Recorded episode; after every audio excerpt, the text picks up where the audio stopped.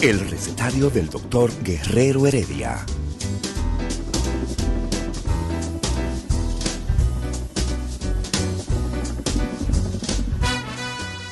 Una respuesta para cada pregunta.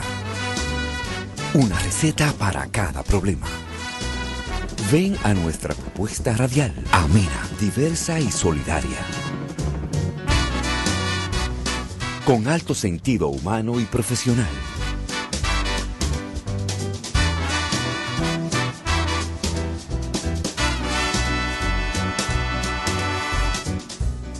Buenos días. Bienvenidos al recetario del doctor Guerrero Heredia.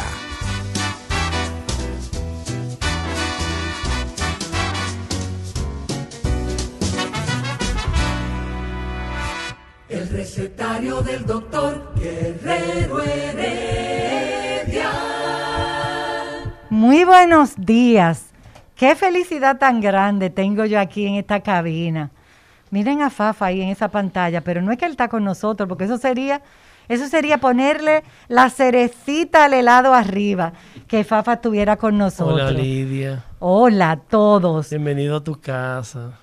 Gracias. Y yo quiero decir bienvenido a su casa al doctor José Rodríguez de Pradel, porque José era un asiduo con nosotros cuando iniciamos y después se fue de presidente de esto, de presidente de aquello, de presidente de diabetología, de 800 pacientes por minuto. Mentira. Fama, fama, fama. No, mentira. No, y José no es de lo que de- ve 800 pacientes por minuto. José se respeta y respeta a sus pacientes. Con esa calma, ¿eh? Con esa calma y ese don que tiene para educar. Y esa es la razón por la que yo siempre quiero que José esté conmigo. Porque José es un apasionado, el doctor José Rodríguez Despradel. Es un apasionado de su carrera. Como diabetólogo, se ocupa y se preocupa de sus pacientes de una manera que uno se da cuenta cuando uno comparte pacientes con un médico. Porque ayer yo veía, ay, pero qué bueno, yo voy a comenzar así contigo. Ayer yo veía una señora de 56 años, Muchachita. diabética de hace más de 18, hipertensa, de bastante menos años, como 8 años hipertensa. La tengo. Y ella me trae una glicosilada en 8. Y me dice, ay, doctora Lidia, pero no me diga nada porque mi endocrinólogo me dijo que estaba mejor que la anterior. Digo, pero ¿cómo mejor que la anterior? Si la anterior estaba en 6.9 y me la está trayendo en 8. Ah, no, pero mira la anterior, o sea, la anterior de 6.9 estaba en 9.4. Si mi endocrinólogo no me dijo nada, ¿qué es lo que tú haces echándome boche? ¿Había razones para un boche, doctor Rodríguez de Espradel? Eh, bueno, gracias eh, por... Bueno, esta es la segunda vez, la primera vez tuvimos virtual. Virtu- Saludos, la segunda vez aquí en esta Sí, sí, casa. claro, sí, claro. Aquí en Sí, esta la primera casa. fue virtual. Me acuerdo de la conexión del hospital media floja. Estaba media, media lenta. Y el, eh, ahora presencial, creo que estamos volviendo otra vez a, a- A aquellos, días. Ay, sí, Como ay, dicen, sí. El trillado, la trillada frase de que aquellos días cuando éramos libres y no lo sabíamos. Eh, gracias por, por realmente aceptarme siempre que, que- vengo. Y sí, realmente eh, a mí me gusta también enseñar, es verdad. Me gusta eh, que, que la persona se empodere y tenga conocimiento de, de su condición, porque primero mi trabajo va a ser mejor. ¿eh? Más fácil. Yo voy a ir más suave. Claro. Eh, pero una persona empoderada con conocimiento es una persona que va a llevar su esquema de tratamiento, el apego a su tratamiento y, y obviamente aquellas eh, pequeñas cosas que no son conocidas como como un fármaco, pero que inciden de manera eh, eh, eh, crucial sí. en, el, en, el, en, en cómo desarrollará esa, esa enfermedad, pues el paciente lo acepta mejor. Y me refiero por, a lo que sería la parte de la alimentación y a la parte de la actividad física, que si uno no se lo hace ver al paciente, ellos no lo ven como una terapéutica. Entonces, es necesario que el paciente entienda que eso es parte de la terapia y por eso eh, eh, el empoderamiento da esos, eh, esos frutos. Obviamente, cuando uno tiene el paciente enfrente, uno dice, bueno, vamos a ver qué tal, qué hacemos, qué no hacemos, y uno necesita, sí, en cierto momento, como es el caso de la paciente que presentaste, pues repasar eh, todos los puntos que inciden en ese buen control o no buen control metabólico para uno poder entonces hacerle la- la- el afinamiento eh, necesario. 56 años, creo que 56 añitos. eh, en son de broma y realidad, pero 56 años es una muchachita. O sea, está en plena fase de desarrollo económico. Entonces, no se justifica que un individuo en, en esa etapa de su vida eh, llegue a tener una complicación crónica que lo lleve a, a una eh, eh, desventaja que no pueda seguir en sus labores, o sea, que sea entonces una carga para la familia. Que le dé un derrame, que le dé un infarto, que entre en diálisis, una retinopatía que no que se quede que- que tenga ciega. algún tipo exactamente entonces eh, obviamente eh, lo que había que hacer es era conversar con ella para ver cuál de esas tres patas que creo que lo hablamos la otra vez de, de lo que es la, la- la mesa que equilibra el buen control metabólico necesita ser ajustada porque obviamente una de ellas no está bien 8.6 creo que fue que dijiste de glucosilada Sí. eh, no, es, no, no, no es un buen control metabólico, pero obviamente eso uno lo, lo discute con ellos. Sí, Yo a veces uso con los pacientes esa frase, pero siempre que veo, eh, diríamos que una proyección, o sea, si viene de 9 a 8 a 7, está mejorando. De, No 6, fue- de 6 a 8 ya es diferente. ya es diferente. Ya es diferente. Pero, pero eh, ella me consoló porque ella me explicó que eso no, no había sido por nada mal que ella había hecho, sino que en Navidad la fundita de gomita, ella se la comía una todos los días. O sea que no- ella no había hecho nada No, malo. Claro que no. Solamente esa fundita de Eso gomita. es algo normal. Y más en Navidad. Y más en Navidad. ¿Eso es algo normal para un paciente Eso diabético? es algo normal para todo el mundo que no debe hacer nadie, porque una fundita de gomita todos los días, Ah. aparte de lo que es su alimentación, le está agregando alrededor de algunos 800 o 1000 calorías adicionales. Si no es diabético, va a engordar. Y si es diabético, obviamente, con la primera, su azúcar se va a descontrolar. ¿Y si es prediabético? Peor aún todavía. Peor Mira, aún. qué bueno tú hablas de la prediabetes. Recordemos algo con la prediabetes. Llegan a veces muchos pacientes y nos dicen, no, que un doctor me habló de prediabetes, otro me dijo que eso no existe, que o es, o es diabético o no es diabético. ¿Estamos de acuerdo? O tú eres diabético o no lo eres. Pero la prediabetes tiene una importancia crucial, pero de mucho peso. ¿En qué sentido? ¿Qué, qué es lo que caracteriza la prediabetes? Es la hiperglucemia postprandial, o sea, la azúcar que se sube después que las personas comen. Tú como cardióloga sabes que todos los estudios nos están diciendo que lo que mata a la gente es la postprandial. O sea, lo que te aumenta el riesgo de un evento cardiovascular son los niveles elevados de glucosa postprandial o después de las comidas. Después que te come, después que te da las harturas. Exacto. Y esta en prediabetes es la que está elevada. Puede ser que le hagan 60 eh, análisis de glucosa de ayuna y todavía van a estar por debajo de 100.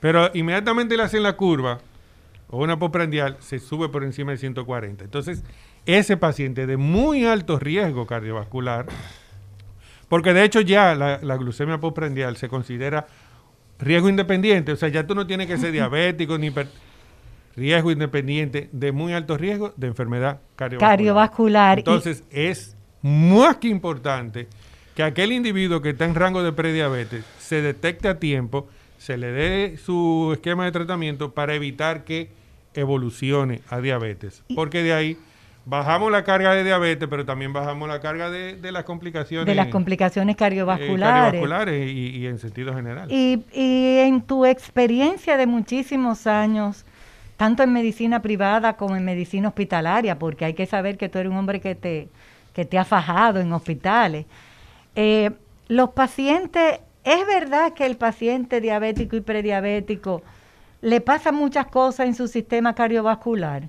¿Eso es verdad o es la gente que se lo inventa? No, no, realmente sí. Por eso, por eso es muy importante. De hecho, eh, yo siempre digo, y creo que la otra vez lo hablamos, el paciente diabético no se muere de diabetes. ¿No se muere de El diabetes? que se muere de diabetes es el tipo 1.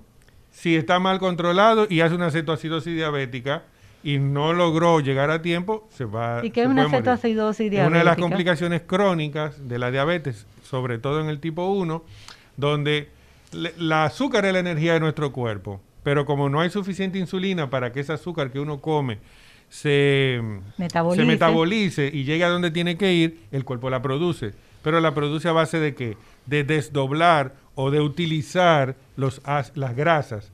Lo convierte en ácidos grasos y de ahí lo convierte entonces en energía. Y esos es que se forman los cuerpos cetónicos. Y esos cuerpos cetónicos son fatales. ¿Y los diabéticos tipo 1 son los que se ponen insulina? No, no. El diabético insol 1, eh, perdón, el diabético eh, tipo 1 necesita la insulina. Ok. El diabético tipo 2 en cualquier momento de su vida la puede requerir. O sea que no- la definición de diabetes tipo 1 no es porque usted usa insulina. no, no, no. Ah, ok. Y- Es que eso es algo que la gente Sí, es- es muy- confunde. es muy- Sí, se confunde mucho confunde eso. mucho. Entonces, To- por eso es importantísimo aclararlo. Doctor Rodríguez Pradel, diabetólogo. Placer conocerlo presencialmente. Ya lo había entrevistado virtualmente. Tengo una pregunta eh, de, en las redes. Endocrinólogo y diabetólogo, es lo mismo. Eh, bueno, ¿qué sucede? Tradi- tradicionalmente, eh, o de hace, sí, bueno, podemos decir así, la rama, la es- sub- subespecialidad de la medicina que se encargaba de manejar los pacientes diabéticos es la endocrinología por el hecho de que eh, una de, de- las hormonas que está involucrada, y el endocrinólogo ve todo lo que tiene que ver con hormonas, es la diabetes. Eh, luego nosotros nos dimos cuenta, cuando digo nosotros me refiero a la comunidad eh, médica científica internacional, de que la diabetes era mucho más que la hormona, que el, déficit de la hormona. De hecho, hoy en día, de la insulina, hoy en día uno de los maestros de la, de la diabetes, el doctor Ralph de Fronzo, ha eh, eh, publicado diferentes estudios y diferentes propuestas donde nos hablan de que en el caso de la tipo 2, la fisiopatología de la diabe- diabetes tipo 2 implica alrededor de 11 sistemas, Wow. donde están el déficit obviamente sí de la, de la insulina, donde intervienen eh, hormonas que se liberan a nivel de- del intestino, donde interviene la función del riñón, el cerebro, músculos, bueno, intervienen muchísimas.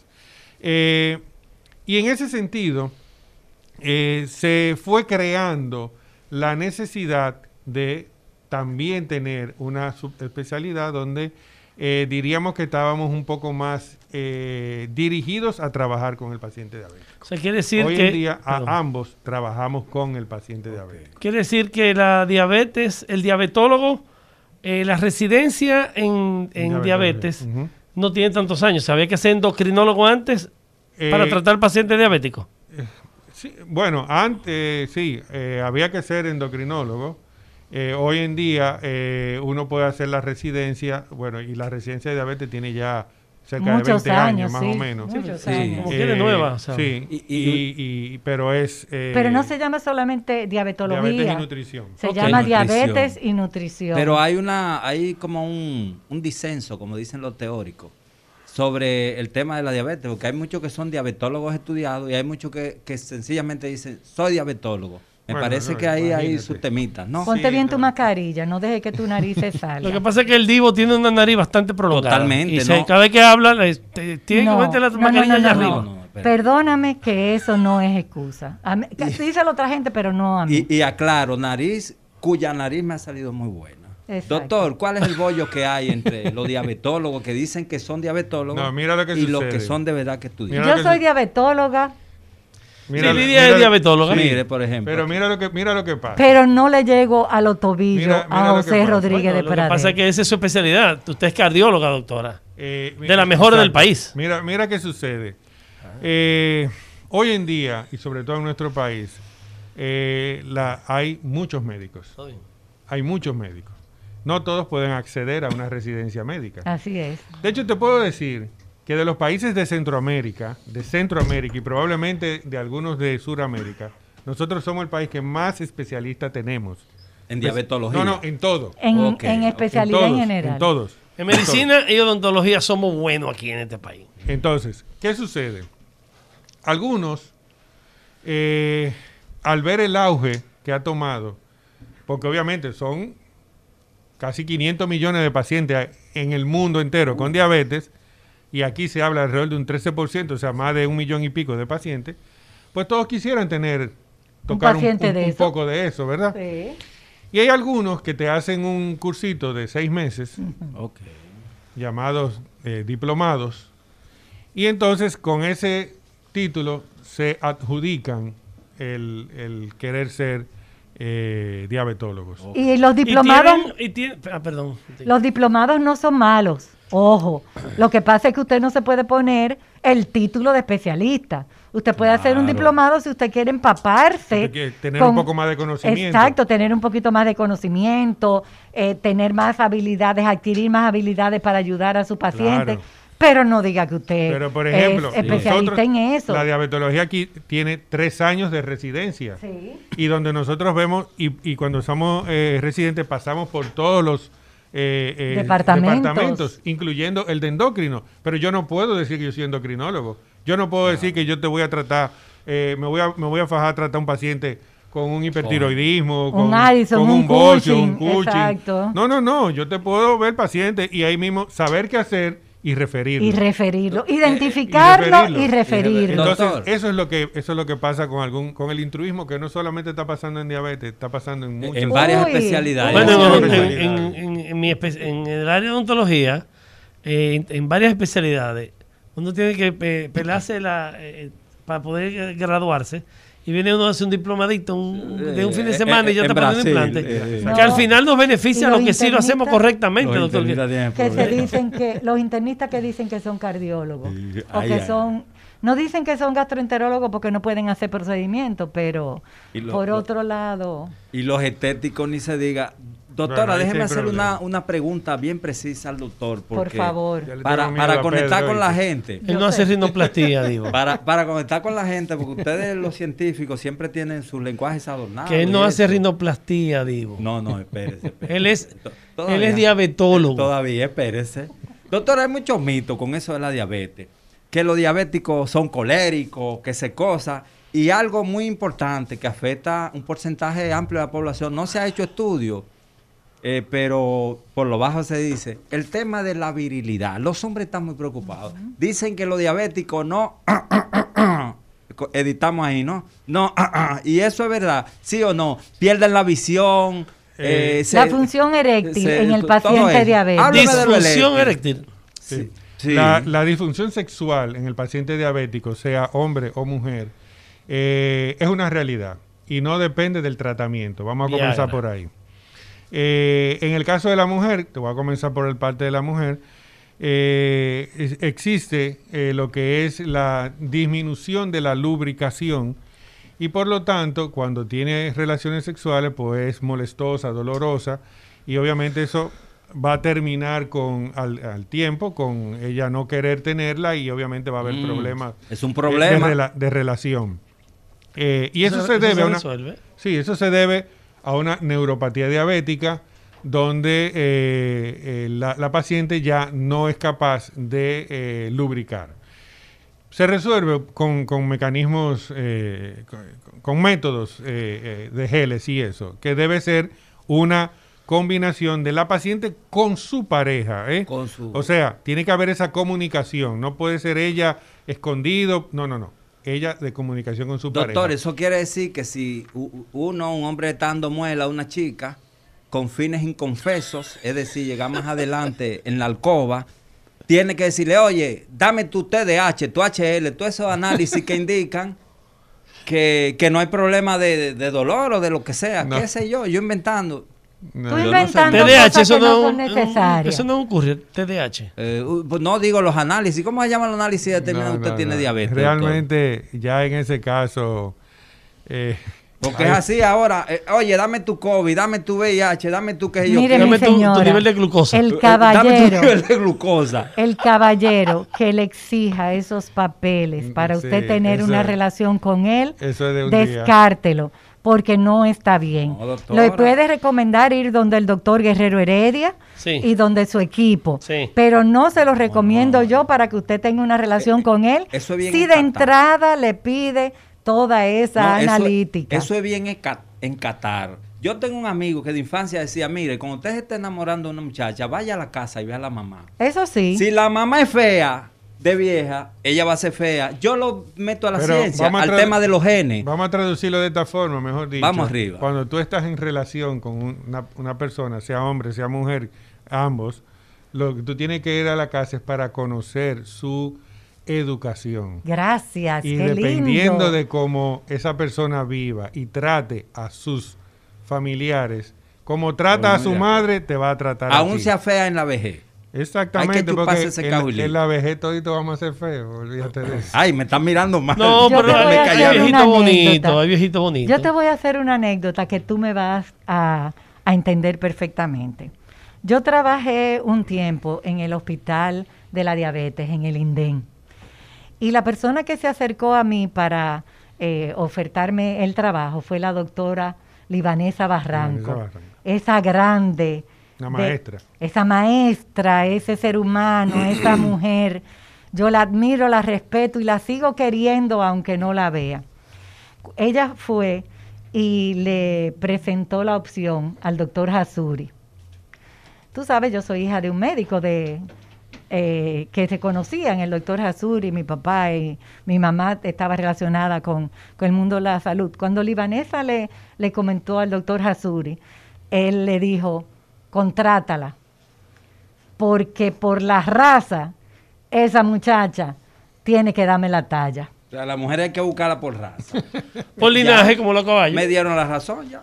Oye, dame tu ADN, todas tus cosas. Dice el doctor, hay un médico español que Pero está en- yo te estoy dando la razón, en lo que no te estoy Ah, dando la bueno, razón por fin. y en lo que estoy advirtiéndole a las muchachas, mujeres, jóvenes, viejas que te escuchan, es que no le acepte a ningún hombre que te pida de entrada, tráeme tu analítica. No, vamos a conocernos. Está duro eso. Vamos a conocerlo porque a lo mejor la que tiene que estar pidiendo analítica soy yo y El no él. El problema es que después del, eh, ahora vamos, de ahora en adelante vamos a estar antes del COVID y después del COVID. Porque ahora, por ejemplo, en Israel te da un carnet, ya tú estás vacunada. Solamente con ese carnet tú puedes entrar a gimnasio, a bares, a, a de todos los sitios. O sea, tú sin ese carnet tú no eres gente en Israel. Y Eso eso, es lo que va a suceder. bien. O sea, si tú quieres darle muerte a una muchacha, como tú dices, tú le dices, dame tu carnet. Dame tu Así carnet. mismo, dame, Dame, tu tu carnet. carnet No, de, vacunada. Entonces, Entonces ya puedo hablar contigo, vamos arriba. Sí. Yo quiero- te ella te va a decir a ti, ¿y el tuyo dónde está? Toma, míralo aquí. Eso se hace intercambio de información. No, no, no, no, no. Eso del COVID va a pasar rápido, como pasó la influenza, etcétera, Pero etcétera. Va a pasar, pero eh, si, se, si hacemos una extrapolación a esto, eh, eh, Copa y, y Panamá ya hicieron un acuerdo del pasaporte eh, sanitario. Wow. Eso yo lo veo excelente. Para tú viajar tienes que tener tu vacuna. Eso yo lo veo no excelente. 100%, pero obviamente ellos están trabajando. Y que pidan la de la influenza también, por favor, porque igualmente nosotros todos los años vemos intensivo lleno de viejitos con neumonía por influenza, influenza, y sí. que mueren. Y yo quiero aprovechar para hacer una llamada de advertencia a los pacientes que están siendo anticoagulados por problemas cardiovasculares.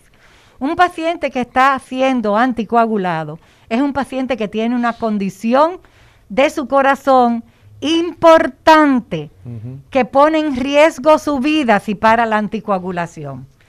Tenemos información, información que viene de personas serias, de respeto, de que se está solicitando a los pacientes que toman anticoagulantes que suspendan la anticoagulación para ser vacunados. No lo haga. No lo haga sin acercarse a su médico. No lo haga porque yo no he podido Las encontrar. consecuencias van a ser peores. Las consecuencias van a ser peores si usted para la anticoagulación. Usted puede entrar en una catástrofe cardiovascular. No lo haga. Lidia, Yo estoy investigando por qué es que existe esa recomendación. Porque eh, si es por la agujita, la agujita de la inyección no es nada. Ay. Eso no va a ser problema. Ay. Eso no va a ser problema. Ay, pero si usted no para, pero si usted para su anticoagulación Y le por- hasta por tres días. que y se la suspenden por tres días y hasta por cinco. Hay gente que tienen de esquema cinco días. No lo haga. Sin hablar con su médico, no lo haga. Usted tiene derecho a vacunarse. Con, que, a- le están pidiendo, tú oíste, carta de certificación de que usted se puede vacunar. Yo quiero, estoy tratando de comunicarme con la gente experta en vacunas para que me diga cuál es el- la base científica para esto. Isidro está nervioso, vámonos a una pausa. El recetario del doctor Guerrero Heredia.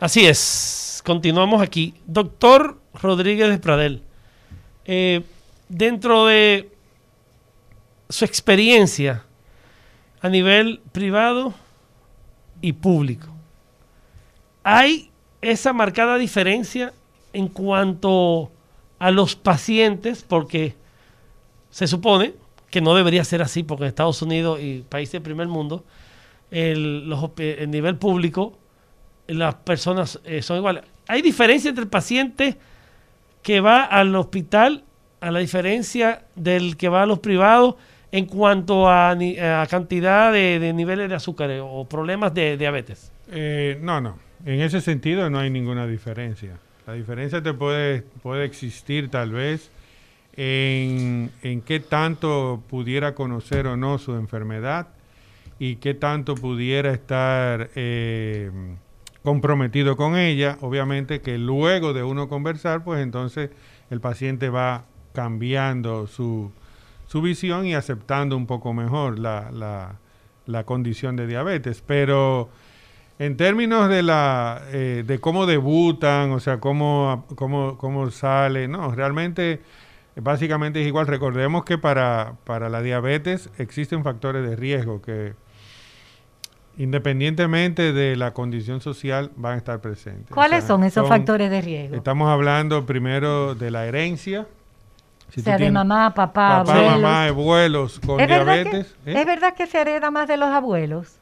Eh, hay, eh, eso va a depender mucho. No es, no es realmente tan, tan directo así. Tan categórico. tan categórico. Pero independientemente, papá, mamá, abuelos, ya usted tiene la carga eh, eh, latente que se va entonces a gatillar con los otros factores de riesgo, el ambiente. Y en el ambiente hablamos sobre peso, obesidad. Romo, sobre, peso fumar. obesidad va a haber en, cualquiera de los... de- La pregunta viene, ¿por qué? Porque le- el, el diabético debe tener dieta sana. No, dieta Entonces, no, un régimen Un alimenticio. régimen alimentario, eh, que a la doctora Lía no le gusta esa palabra. Sí. Un régimen No, alimenticio. estamos de acuerdo, te voy a decir. Correcto, sí.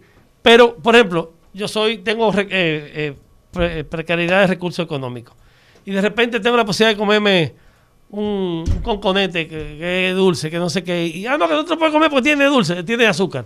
O sea, eso es, de ahí No. que viene. Yo estoy ya leyendo. El- el- sí, me ponen preguntas en las redes. Sí, el punto más bien es en la orientación a qué comer.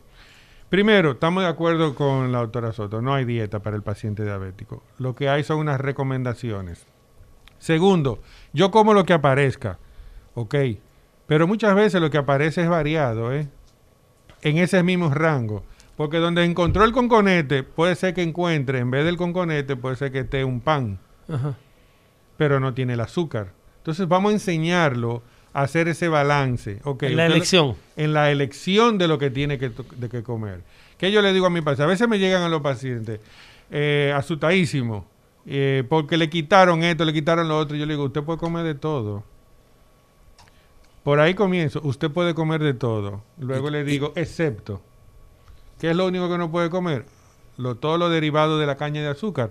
Azúcar blanca, azúcar crema, que la gente cree que porque es crema es mejor que todo lo otro. Y el otro eh, alimento súper eh, eh, Popular. eh, popular, exagerado y que la gente, si pudiera prenderle velones, se lo prende, es la miel. Ay, Ah, ay, porque- ay, ay, Porque ay. es natural, entonces, no, no, no, la miel tiene dos clases de azúcar. Ay, madre. Entonces tenemos que enseñarle a conocer todo lo que hay, toda la disponibilidad. Doctor, yo lo único que encuentro es yuca. ¿Ok? ¿Cómo usted se va a comer la yuca? Yo le digo, si usted puede comer yuca en porciones, le digo más o menos las cantidades y le digo, ¿a usted le gusta la yuca? Yo soy loco con mi yuca. Bueno, usted va a coger la yuca, la va a pelar, la va a poner en agua y cada ocho horas le va a cambiar el agua. Eso va a disminuir la carga. La carga glucémica. Y- y- de esa. y Y eso después hace- se la comen. O sea, después de varias ocho horas, eh, es mucho mejor, o sea, es preferible. Es preferible. Doctor, y el tan vilipendiado, ultrajado, maltratado, excesivamente echado a un lado, chicharrón. Explíqueme eso, porque aquí los médicos vienen y muchas teorías. ¿Qué pregunta Pero todos comen chicharrón, ¿eh? A mí que nadie me diga. Que que el dominicano es chicharronero, Soto, doctor. que ¿Qué- el doctor qué usted hace con eso? No se dan su chicharrón. Yo me lo doy. Ahora, claro, son colesterol free, que usted se come el colesterol y es gratis, y no es es que no lo tiene, que usted se lo comió. No, no, no, lo es que pasa tú te es- abrochas un viaje de chicharrón y Ah, le dejas no, como no. un pedacito. Lo que pasa es eso, esa es la diferencia. Edifique. La diferencia es la cantidad, la Y cantidad. le dice, apártame dos horas de chicharrón ahí. Dame Dos horas. Y se abrocha sus dos horas de Dos chicharrón. horas, Ismael. Tú no y Lidia haces se eso. pasa cinco minutos comiéndose un Tú no pedacito. haces eso, ¿verdad y ya, y no? se da el gutazo. No, ustedes porque- son- Y no porque lo se hago con sienta- Se frecuencia. siente en el colmadito que está al lado. Y se lo van pasando frío y Sí, dos chicharrón, frío y chicharrón. Fría y chicharrón. Es que ustedes son fisnos, por eso que ustedes, sí, no, yo me doy mis alturas. Entonces- Edifíquenos, ¿cuánto debemos comer? Una libra, media libra, un pedacito. Nada. Realmente. Porque es el mismo riego, un pedacito entero es el mismo riego. Yo no entonces- soy diabética, gracias a Dios yo no soy diabética, por eso me puedo al año comer no hace daño. un poquito. real- realmente el, el chicharrón como tal va a tener una carga alta de grasa. Y esas, eh, ese tipo de grasa lo que va es a, a hacer que sea candidato a paciente de la doctora Soto. Porque obviamente va a suceder como cuando usted tiene agua que le llega, con que es agua pesada a base de, de calcio, donde las tuberías se le tapan. Entonces se le va a tapar las tuberías. Eh, por otro lado, la carga también va a aumentar el peso. A aumentar de peso, también si no es diabético y tiene genes, tiene tendencia, va a, a haber más probabilidades de desarrollar la diabetes. Si ya lo es, eh, ese, la grasa se va a absorber más lentamente y entonces los picos glucémicos van a ser más tardíos. Entonces, hay muchas cosas que tú tienes que ver con el paciente a la hora de tú recomendar y decir. Al- En mi caso, yo le digo a los pacientes nada frito. Nada frito. Doctor, ni un, ni, un, ni un cocotico, ni una patica detrás de amé ahí. Oye, él no va a decir en- aquí en público. En eh, público, pero puede. dígamelo. Pero una vez al año que tú hagas un, un- que te abroche un viaje de chicharrón no te va a hacer daño. Te lo digo yo, Doctor, Guillermo Santana. Dale para allá. Todo lo bueno hace daño, mire. Los dulces hacen daño. Todo abroche hace daño. Los chicharrones hacen daño. Todo- Las mujeres sanjuaneras hacen daño. ¿Y cómo es esto? ¿Y lo Sanjuanera no. hacer? La de Todo lo Nagua. bueno hace daño. La de Nagua. Entra si, si quiere. Y Y sal si puede. puede. Doctor Rodríguez de Pradel, me, yo soy diabético, no, no soy, hijo de mi papá fue diabético del adulto. Y desde hace 15 años, cuando cumplí 40, yo comencé a cuidarme. Eso yo se lo había comentado a Lidia. Pero acaban de hablar de la herencia, ¿no? Y preguntaron que si más hereda del abuelo que si del padre. Por ejemplo, mi papá fue diabético. Ninguno de sus siete hijos hemos salido diabéticos, nos estamos cuidando de- después de los 40. Ahora viene la pregunta. Si mis hijos se cuidan porque saben que tienen esa herencia diabética y los hijos de mis hijos se cuidan, ¿no le marca el código genético la herencia o sí? Sí, está presente. Como quiere, está permanentemente en el código. Está presente. Fíjate que la palabra clave que tú has utilizado es, cuando yo llegué a este punto de edad, empecé a cuidarme mejor. Y después dijiste, mis hermanos y yo nos cuidamos. Mis hijos se cuidan. Inmediatamente tú haces conciencia del peso que tiene esa herencia y empiezas a utilizar o a cambiar tus hábitos de vida para hacerlo un hábito nuevo, más saludable, las probabilidades se alejan. Es lo mismo que le pasa al que se hace bariátrica. Por ejemplo, yo tengo una hija de 23. Yo no me cuidaba, pero yo tenía menos de 40. Pero tengo dos menores de 15 años. Y yo tengo Hijas. 15 años cuidándome del azúcar. O sea, mi azúcar se mantiene por debajo de 90. excelente. ¿Entiendes? excelente. De hecho, tengo ya 5 años que el café me lo tomo sin y azúcar. déjame decirte que Ah, así que debería tomarse. ¿eh? Sí, sí, lo- los que saben de café en Colombia y los, y los de aquí, porque aquí somos expertos en café.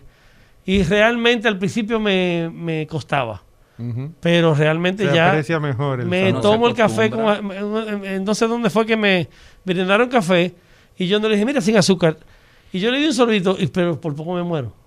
No me gusta ya con azúcar. Y uno se acostumbra. Sí. Y se lo Yo quisiera, yo quisiera que Olga nos pusiera eso de la anticoagulación en las redes, porque es algo que está preocupando mucho a nuestros pacientes cardiovasculares y es de vital importancia. No suspenda su anticoagulación antes de hablar con su médico por el asunto de la vacuna. Hable con su médico. Tenemos que estar bien informados. Si usted suspende su anticoagulación, eso pudiera costarle la vida. Vamos a hacer las cosas eh, correctamente. Vamos todos a vacunarnos. Vamos todos a vacunarnos. Esta vacuna que nosotros tenemos en nuestro país, tenemos la fortuna de que es una vacuna segura, de virus atenuado, que tiene toda la vida en el mercado salvando vidas. Yo a todo el que me dice, ay, yo no sé si vacunarme con esa vacuna china, yo le pregunto, cuando usted vacunó a su bebé de, de De la triple, de ¿de triple. dónde era? ¿Cómo así, doctora? ¿Que de dónde era esa vacuna? Cuando usted lo vacunó del polio, cuando usted el, el- de la- el asunto de la hepatitis, la del papiloma, ¿de dónde eran esas vacunas? No, doctor, es que no es lo mismo. Exactamente, no es lo mismo. Estamos en una pandemia, estamos en una situación crítica. Ustedes han visto cómo hemos vivido este año, cómo nos ha cambiado la vida, cuántas personas queridas hemos perdido. Entonces, vamos a dejarnos de, de prejuicios, vamos a dejarnos de, de racismo también, podemos decir. Los chinos saben muchísimo que si el virus comenzó allá, que si el murciélago, el asunto es que tenemos esto metido aquí Que vacunarse. y que hay que vacunarse porque si no, nunca vamos a salir de esto. Miren cómo ya hay tantas enfermedades virales que, que se han controlado gracias a una vacuna.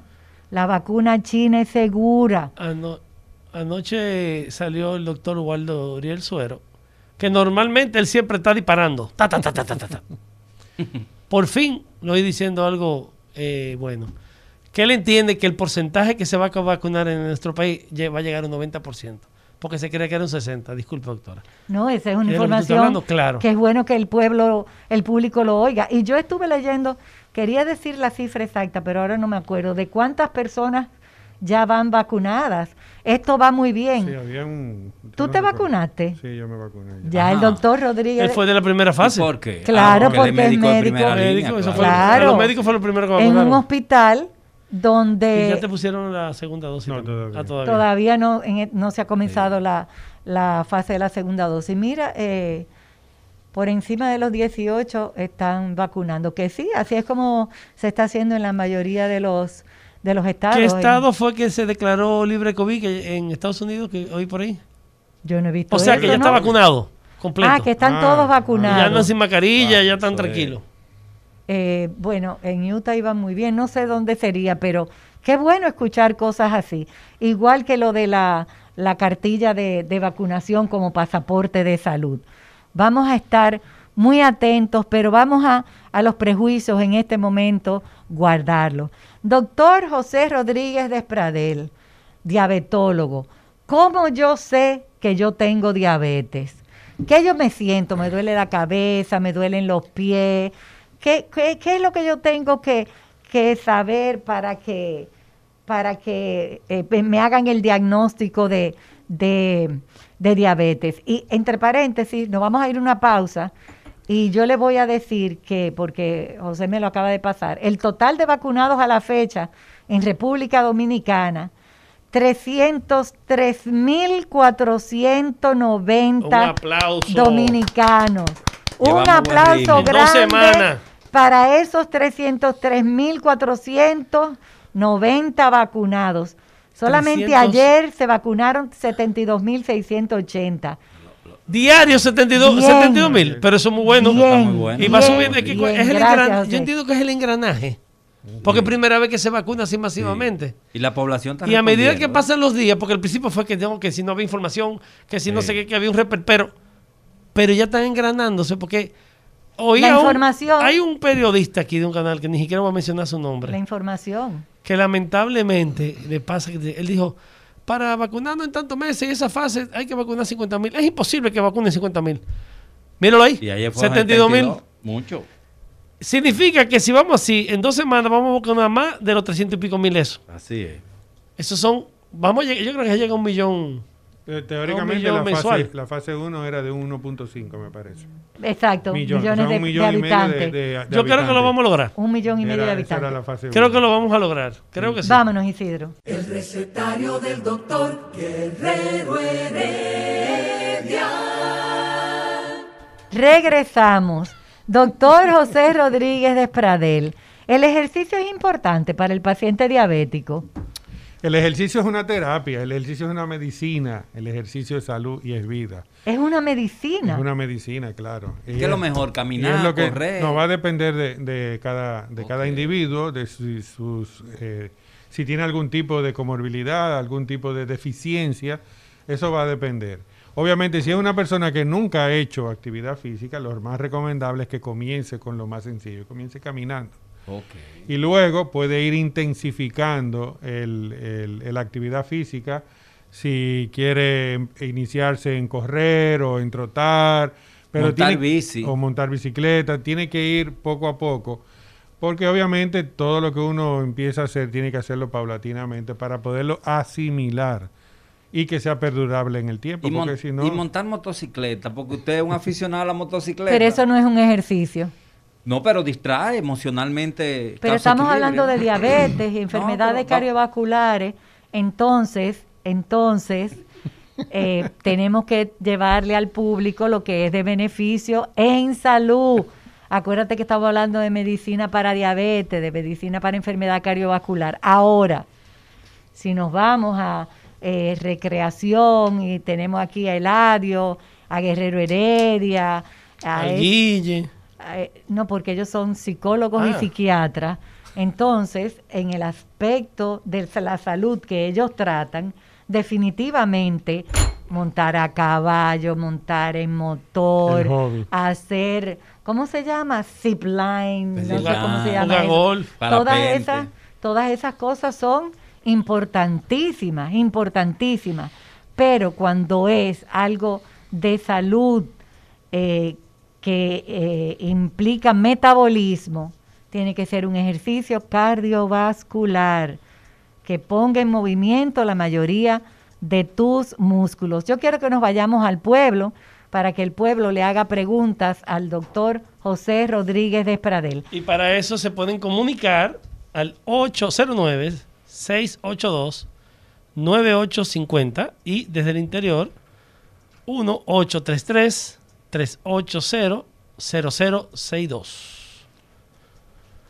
Y tenemos una llamada. Buenas. Hola, recetario.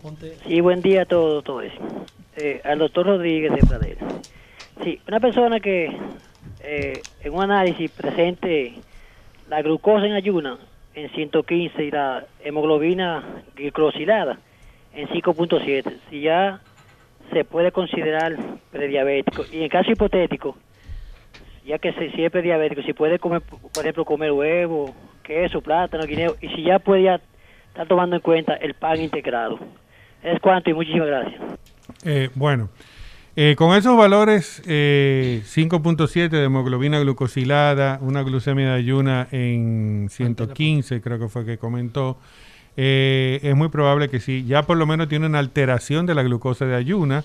Habría que hacerle la curva para ver realmente cómo está luego de dos horas de haber eh, ingerido la glucola a ver si está en rango de prediabetes, que sería si está entre 140 y 199, pero con 115 en ayuna es eh, alteración de la glucosa de ayuna. ¿Ustedes recomiendan la glucola más que un desayuno fuerte? Para diagnóstico de postprandial no es eh, no está indicado. Para diagnóstico hay que utilizar la curva con la glucola. Con la, la agüita dulce que dan en el laboratorio. Porque es lo que está estandarizado. Te voy a poner un ejemplo. Eh, vamos a, mandamos a Pedro a hacerse una postprandial. Y a lo mejor para Pedro un desayuno es un mangú con dos huevos fritos y cuatro salami. Pero mandamos a, ¿cómo es tu nombre? A Ismael. A Ismael a hacerse una postprandial y a lo mejor para él un desayuno es una batida lechosa con un sándwich. Los dos son desayunos, pero los dos tienen carga eh, glucémica diferente. Entonces hay que, hay que eh, estandarizarlo. ¿Y cómo se estandarizó? Con la glucola de 75 gramos. Entonces se está reventando. Se está reventando. Sí, pero tenemos que responder. Sí, pero ya terminó. Buenas, el doctor Dame el teléfono, ven, que tú te pones nervioso. Yo quiero hacer una pregunta. Yo, yo me salí con esa infección en, en, ¿cómo llama? en el hígado. ¿Qué es bueno para eso? Tengo los riñones todo bien, todo, bien. Solamente tengo... Ah, eh, perdón, eh, ¿usted le dijeron que tenía grasa en el hígado o le dijeron infección en el no, hígado? No, no, no, grasa. Él, ah, corrijo, corrijo, corrijo, corrijo. Muchas gracias por... por sí, lo, ideal primero es que usted debe visitar al especialista. Hay que ver si usted está en sobrepeso u obeso, que es muy probable que lo tenga. Hay que ver cómo está su perfil lipídico, o sea, cómo están sus colesteroles, que también es muy probable que tenga sobre todo triglicéridos elevados, y cómo está su glucosa, porque si tiene eh, esteatosis hepática o eh, eh, grasa en el hígado, es muy probable que sea por la obesidad o por algún tipo de hiperglucemia, o sea, de glucosa elevada que está teniendo. Entonces, lo ideal primero es visitar al especialista y entonces después que se le evalúe y vea a expensas de qué porque hay esa grasa en el hígado, entonces se inicia un, tratamiento orientado en la forma de alimentación, actividad física y si lleva o no lleva algún otro tipo de medicamento. Este desde fuera. Buenas, recetario del doctor Guerrero Heredia. Sí, bueno, claro que sí, claro que sí. ¿Desde dónde nos llama? Sí, de Massachusetts. Ajá. Adelante. Sí, se escucha bien porque tengo un Bluetooth puesto. Perfectamente. Bien, ok, sí, mi, mi pregunta va con opción a tratamiento. Yo estaba leyendo hace un tiempecito dos opciones que habían, que era una de, implantes de células de Langerham y la otra era de células madre. Estaba en fase experimental en ese entonces. ¿Qué, ¿Qué tan prometedor han sido los resultados hasta ahora? Si sigue en fase experimental o ya es una opción viable para los pacientes diabéticos tipo 1 específicamente, ese tipo de tratamiento. Lo escucho en el aire, muchas gracias. Sí, los implantes de, de, las células o implantes de páncreas todavía siguen en fase experimental. Realmente no ha habido una, eh, diríamos que resultados positivos sobre eso. Eh, en cuanto a células madre, todavía realmente para diabetes, eso no ha sido una opción. Recuerden que no es lo mismo que se diferencie una célula en un cartílago que su única función es hacer conjunción, o sea, eh, eh, ayudar a, movilizar como si fuera el bushing de, un carro, eh, a una, una célula que tiene alrededor de 5, 6, 7 funciones dependiendo de cómo viene, porque si el azúcar está alta libera insulina, pero si está muy baja se bloquea la insulina y, libera glucagón. Si, bueno, hay un montón de respuestas que tiene la célula beta pancreática y todavía realmente células madres no ha sido una opción seria eh, eh, y, y acertada. Recetario del doctor Guerrero Heredia. Buena, su pregunta para el doctor Rodríguez. Buen día, saludos. Quisiera dirigirme a la doctora Soto. ah, pues, aquí estamos. Excelente. doctora, saludos. Yo soy un varón de 35 años. Últimamente me está pasando algo fuera de lugar. Cuando estoy en, en, el acto sexual, ya casi en el momento culmine, me entra un dolor de cabeza fortísimo. Me ha pasado desde como dos semanas hacia acá. Ok, ¿y no estás tomando nada, eh, ningún... No, no, no, no, no, yo no uso. ¿Ninguna de esas pastillitas? No, yo no uso cuestiones de eso. Ok, el dolor de cabeza. ¿Y tu presión cómo está? Bueno, no me la he monitoreado últimamente, pero hasta ahora siempre ha estado normal. Ok, yo te recomiendo que vayas a tu médico eh, a chequearte porque no deberías, eh, un muchacho tan joven, 36 no deberías de estar... 35. Sí, no deberías de estar teniendo ese fuerte dolor de cabeza. Para que tú lo estés comentando, debe de ser un dolor de cabeza intenso.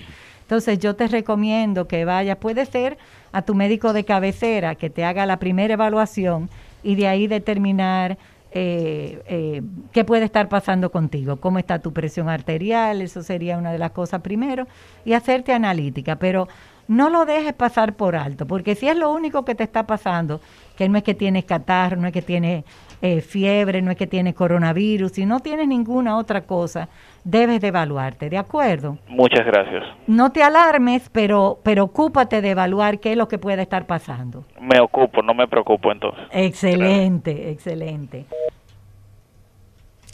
Recetario el doctor Guerrero Heredia se fue. Buenos días, recetario. Buenos días, recetario. Sí, buen día. Mi pregunta es que ahorita quedaron como a media. Yo soy una, un- tengo 38 años.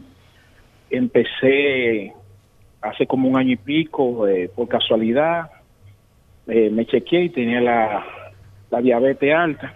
O sea, estoy bregando ya con la diabetes hace un año y pico. Ok. Debutó hace un año. Exactamente, tengo 38 años, vengo de mi madre, tenía diabetes. Eh, estoy tomando mi medicamento como me chequeé, me estoy tomando la, la 850 miligramos, la pastilla, Sí, sí. una diaria. He bajado mucho de peso, o sea que tengo un peso, no estoy, yo tenía 270, tengo 6 pies y ahora tengo 245 todavía, pero como quiere he bajado mucho de peso. Sí, lo felicito, un gran esfuerzo, lo felicito Sí. y un gran logro. Sí, no, ha sido un cambio total en, en ese sentido. Y con Pero- su metformina de 850, ¿ha tenido buen control y su pérdida de peso de su diabetes? Si le digo que cuando empecé con, con, con esto, que hace un año y pico, que empecé, me pusieron de 500, porque con el proceso cuando uno empieza como que uno se controla, me la subieron a 850 y si le digo tengo mucho que no voy porque me siento bien, no tengo ningún, Ay. o sea, no, no El- me siento nada. Sí lo que ahora me estoy, tengo como un mes que tengo como poco apetito sexual. O sea, Ok. El doctor pero Rodríguez... no me siento nada. Excelente. El doctor Rodríguez Despradel le va a contestar porque usted dijo, habló por mil es años con eso, con eso habló por mil años. Doctor Rodríguez Despradel, ¿qué usted tiene para decirle a ese joven? Sí, lo primero es que desafortunadamente la diabetes no se siente. No Y- se siente nada, o no sea, se eso de siente que él no se siente enfermo es normal. Exactamente. No se siente nada y en ese sentido, entonces él eh, no debe asumir que porque no se siente nada está bien. Entonces lo ideal es que regularmente él tenga sus chequeos con su especialista, de manera que se confirme que ese sentimiento es real. Yo le, siempre le digo a los pacientes, aquí no nosotros no trabajamos por, con sentimiento, esto no es así.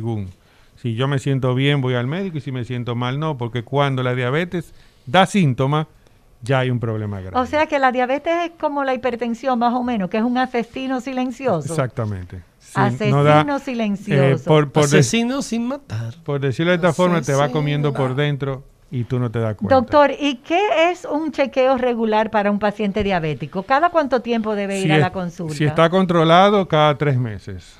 Cada tres meses se hace su chequeo con glucosilada, con glicemia.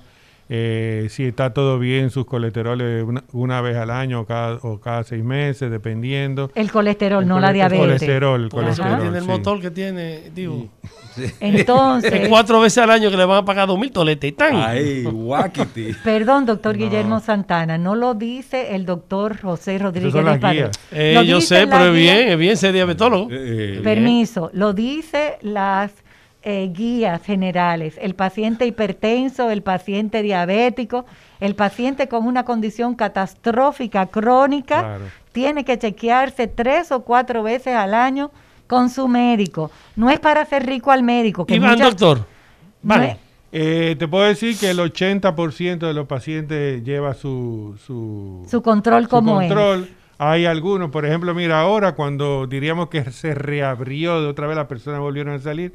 Yo estoy viendo pacientes que tenían 5 y 6 años que no iban. claro, porque ahora, Ah, porque ahora están asustados ahora se por la despertaron. Entonces, después es COVID. importante que sepan que no es, como dice en broma el doctor Guillermo Santana, de que es para que el médico se haga rico y pueda comprar un carro. No, es lo que establecen las guías para su buen control, para que usted esté en salud, para que usted no se deteriore por los daños que producen estas condiciones.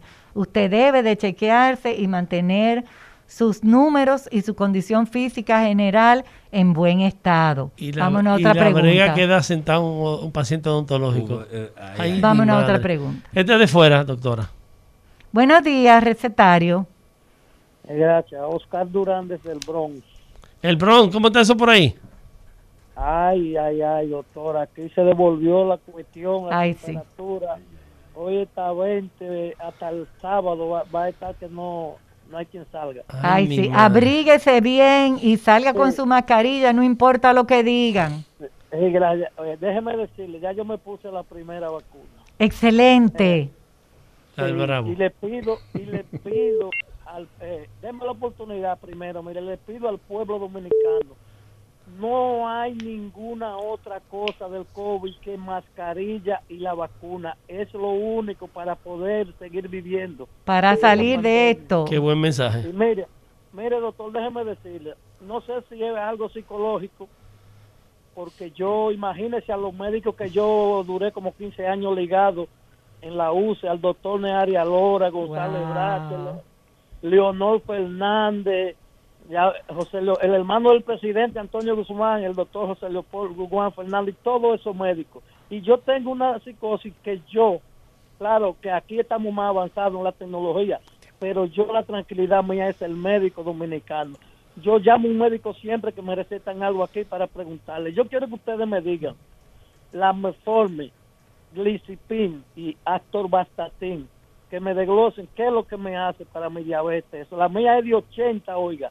Actorvastatin de 80, Meforme de 1000. ¿Usted tuvo algún evento eh, cardiovascular, o sea, algún infarto o algo así, un derrame? No, no, no. A mí me descubrí en la diabetes hace uno, dos, dos años. o Ok. algo. Le han hecho, le han hecho, esa- ¿Qué edad tiene? dígame, ¿Qué edad tiene? 58 años. 58 Muchachito. Sí. Excelente. Mire, ahora nos vamos a ir a una pausa y tan pronto regresemos de la pausa, vamos a contestar su inquietud porque es muy interesante su pregunta y gracias por su llamada. El recetario del doctor Guerrero Heredia.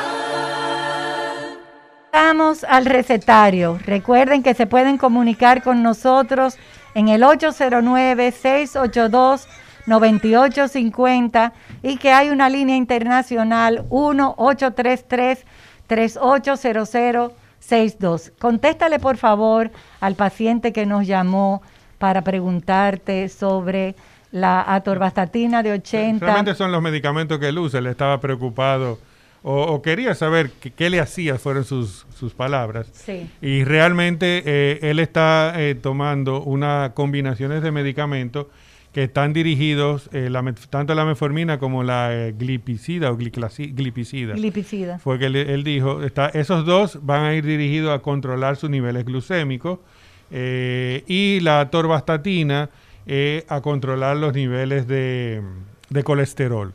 Le hacíamos la pregunta de si tenía, había tenido un infarto, un derrame o algo, porque nos extrañaba que le pusieron 80 de No- atorvastatina. aunque no sabemos cómo está pero- su LDL, Sí, no sabemos cómo está su Doppler carotidio, no sabemos cómo está su score de Correcto. calcio, pero la recomendación es, mi señor, siga usando su medicamento, medicamento. tal y como se lo indicaron y otro día o a- hoy mismo si nos da tiempo, usted puede, si tiene sus análisis a, ma- a mano, llamarnos y decirle los números y nosotros poder eh, eh, darle mayor tranquilidad, ya que usted dice que los médicos dominicanos tenemos el privilegio de ser de su confianza. Próxima llamada, Eh, Guillermo. Sí, lo que pasa es que hay- me preguntan, de esa misma pregunta, si es pastilla o inyectable. ¿El qué? No, todo eso es pastillas.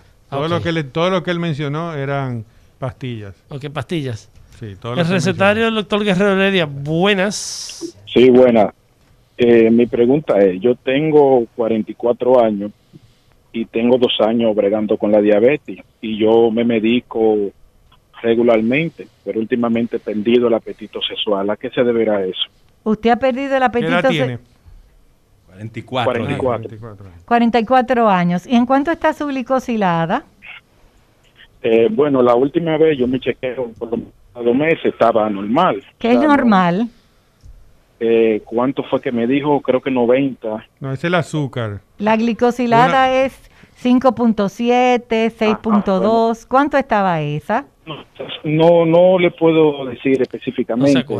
Sí, ese es un número, ese es un número que usted tiene que prestarle mucha atención.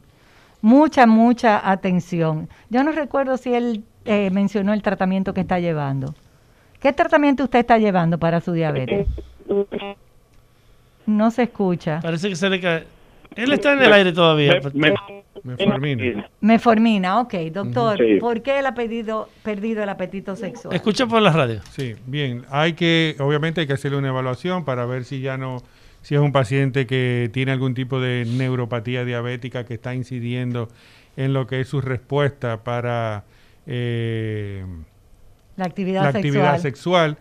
Hay que también hacerle una historia para ver, él dice que ha perdido el apetito sexual, pero hay que ver, no tiene deseo de estar con su pareja o cuando está con su pareja no puede penetrar o si después que penetra no puede mantener la erección, porque todo eso se combina y da, cuando, desde que hay algún tipo de problema en uno de esos, ya inconscientemente se va perdiendo, eh, vamos a decir, el, el deseo El enfoque. por sí, porque ya tú dices, oye, algo me está pasando, no quiero quedar mal y entonces inconscientemente vas perdiendo ese deseo. Entonces, lo primero es que se eh, debe tener una evaluación completa.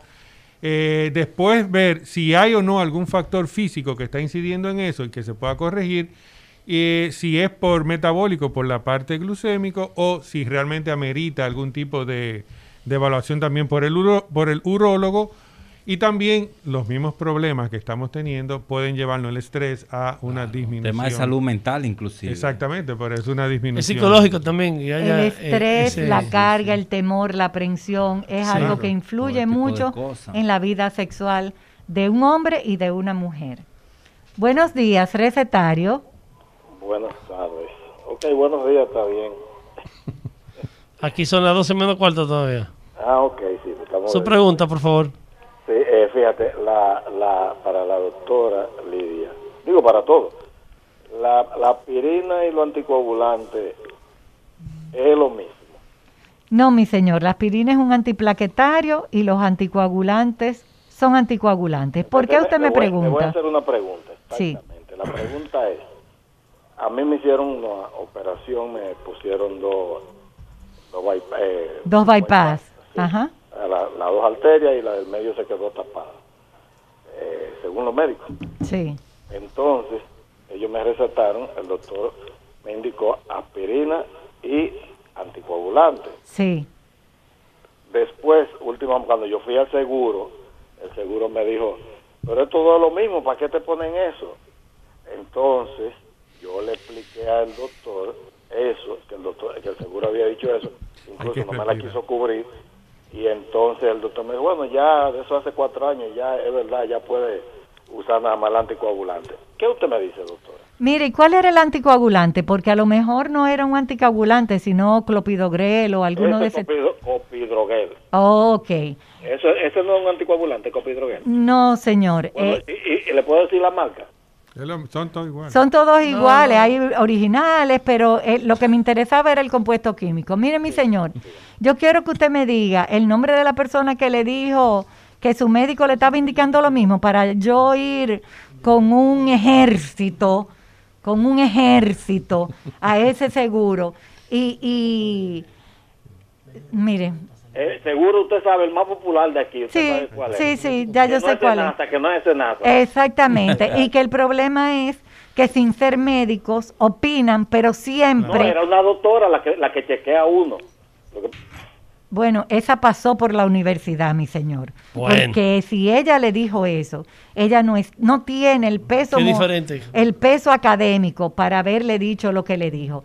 Mire, Pero- mi señor, al principio que los prim ¿Cómo- ¿Cómo yo le contesto a No, que- con hay este que- pique? Hay que respirar hondo. No, no, respire un Hay que chin, respirar eh, doctora.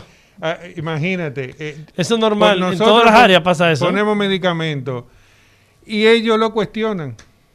Óyeme, que es lo mismo. Es Eh, Se ha demostrado en estudios clínicos serios, respetables a nivel mundial, que cuando usted hace este tipo de intervención, usted necesita una doble protección. Y por eso su médico le puso estos dos medicamentos, la aspirina y el clopidogrel, el ácido acetil salicílico y el clopidogrel. Si usted hubiera tenido otra condición, como por ejemplo una arritmia del tipo de la fibrilación auricular, además le hubieran puesto un anticoagulante y ahí usted tendría tres, pero es porque los necesita, porque su médico no lo va a llenar. Mire, eso es un dolor de cabeza para cualquier médico, tenerlo a usted de esa manera eh, medicado pero es la forma más segura de que sus bypass no se no se obstruyan, que no se que no que sigan funcionando adecuadamente. Eh, yo de verdad que eh, yo no sé si yo le respondí, pero es que a uno le da tanto coraje cómo es las aseguradoras trabajan para perjudicar al paciente, Claro. para perjudicar al médico y para beneficiar el bolsillo de sus empresas. Delincuentes de la medicina. Divo. ¿Quiénes son esos? O eh, los que están hablando. Esa cosa que están. Porque hay un lío con las ARS, porque es que el- ustedes los médicos indican lo que le Menos conviene con a cada paciente. Déjese de estar gobiernista. Yo Ven, vi- Ah, yo sí, yo soy luisista. Bueno, deje- no me voy a dejar provocar. No, me voy a dejar provocar. Divo, habla. Por el habla. gobernista. Ahora tenemos un filete programa con estos dos toletes, ¿eh? No, no, indiscutible. Lidia con Rodríguez de Pradel. No, no, indiscutible. Esto ha sido no, un no, no. filetazo, compadre, término medio. Pero miren, déjenme quejarme con las ARS. O más bien ser Es más, vuelta y vuelta, un filetico. Mira, esto es un filetazo. Déjeme que él no quiere que yo me queje con las ARS. Pues yo me voy a quejar. Cuidado con Senasa. Mire, eh, prestantes doctores, hay un problema con las ARS. Ustedes indican eh, procedimientos, medicamentos, fármacos, etcétera, para un tipo de, de paciente. Cada paciente es particular. Eso lo dicen ustedes siempre. Entonces, cuando usted va a comprar, eh, le dicen no. La ARS le dice no, no es ese, es asa, esa. Eso es un problema. Porque imagínese que usted se rompa el fémur, que yo, y le pongan un, un, un, un- aditamento específico, ¿no? Con Sí. una Un característica. un y se la ponen no de cobre, sino de bronce. Entonces, es No, un son problema. y son todas las ARS. Todas las ARS. Bueno, se nace en mejor medida. Vamos, vamos a tirarle la. eh, el Sigue, con pata. sigue, sigue tu concepto. Divo, no eh, ajá, termina el comentario. Yo me hago, yo me hago incluso portavoz de las sociedades médicas y los médicos que viven quejándose de esa situación. Muchas veces no lo, no lo dicen públicamente porque se van a desgastar. Las sociedades médicas se van a desgastar. Los ortopedas, eso a cada rato, que van, que le indican un tema y va y le dicen, no, no es ese. Uno, uno que vienen, qué sé yo, una, una ma- hasta mafia que están trayendo equipos, yo no sé de Te dónde. No, es tú. este. Porque hizo un negocio y eso O, no debe ser. En este caso, que una ignorante le dice que el ácido saleti, sale, eso Salicil- mismo, la aspirina, es igual que el clopidogrel. Tenemos otra llamada. Eh, filete. Recetario, buenos días. Sí, buenos días, doctora Lidia. ¿Cómo están los, los doctores de Pradel y demás? Eh, ustedes que siempre hablan de alimentación, eh, tengo una inquietud. Yo tengo 37 años. Eh, me desayuno suelo, antes del desayuno, comer un poquito de frutas variadas. Eh, luego hago mi desayuno normal. Trato de que sea pan integral y, y eso.